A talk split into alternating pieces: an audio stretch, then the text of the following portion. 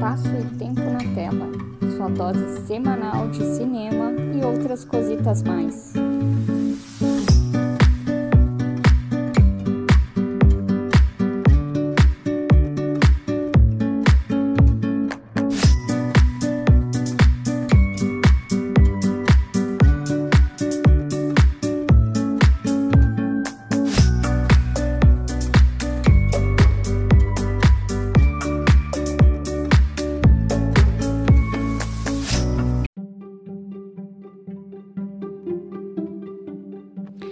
No primeiro episódio do Espaço e Tempo na Tela, mencionei três nomes que são frequentemente relacionados à invenção do cinema. Se você ainda não ouviu, volta lá para ouvir esse primeiro episódio chamado Os Supostos Inventores do Cinema. Mas supostos por quê? Porque não é possível afirmar, por exemplo, que os irmãos Lumière, que são aqueles que receberam maior crédito por isso, sejam os únicos inventores da sétima arte, já que para eles chegarem aos seus curtas naquela época, antes equipamentos foram inventados por outros nomes e sem eles o cinema não teria sequer existido. Equipamentos esses utilizados pelos irmãos para suas produções. Então seria injusto reconhecê-los como os únicos inventores de uma das nossas maiores diversões.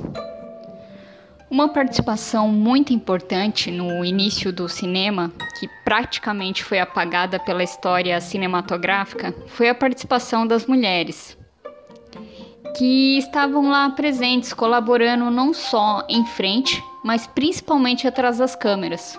Reconhecimento esse que tem sido mais ativo agora, que a igualdade de gêneros tem sido um tema que tem ganhado relevância em todos os meios profissionais.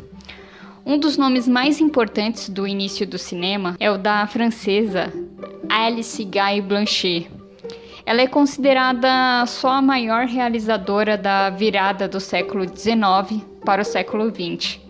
Alice foi a responsável pelo primeiro filme narrativo de ficção, chamado A Fada dos Repolhos, de 1896, que você pode encontrar facilmente no YouTube.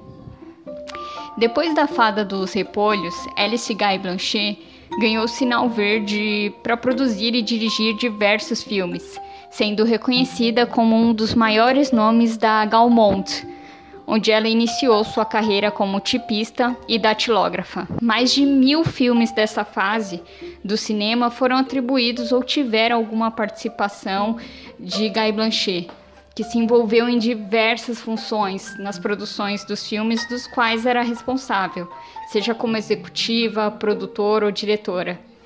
Se entendia muito da parte técnica, por exemplo. É importante observar nos trabalhos dessa grande realizadora como as mulheres são retratadas e têm uma participação ativa na maioria dos seus filmes, que transitam por diversos gêneros cinematográficos, que vão desde westerns até as comédias.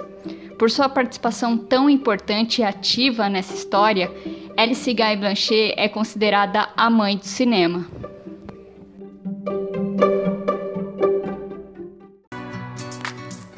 Conhecer os outros conteúdos do Geek Maravilhoso, além do espaço e tempo na tela, nos siga no Instagram, arroba Geek Maravilhoso, ou no Twitter, Maravilhoso Geek.